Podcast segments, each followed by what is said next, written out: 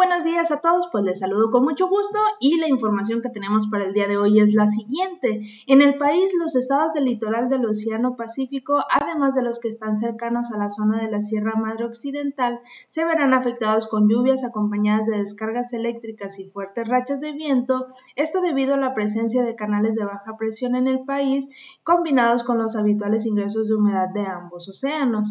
También por otra parte, se tiene este sistema de alta presión cubriendo la mayor parte del territorio mexicano y el cual estará trayendo ambiente muy cálido en horas de la tarde hacia pues la mayor parte de México.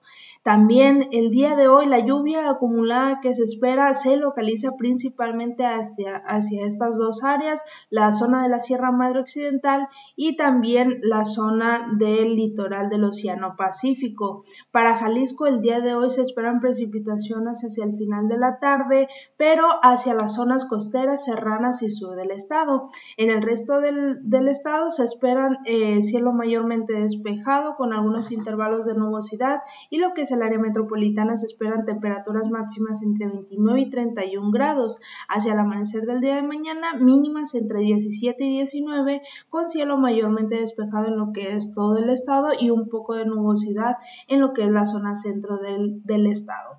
Bueno, esto es todo lo que tenemos para el día de hoy. Que tengan un excelente miércoles y la próxima.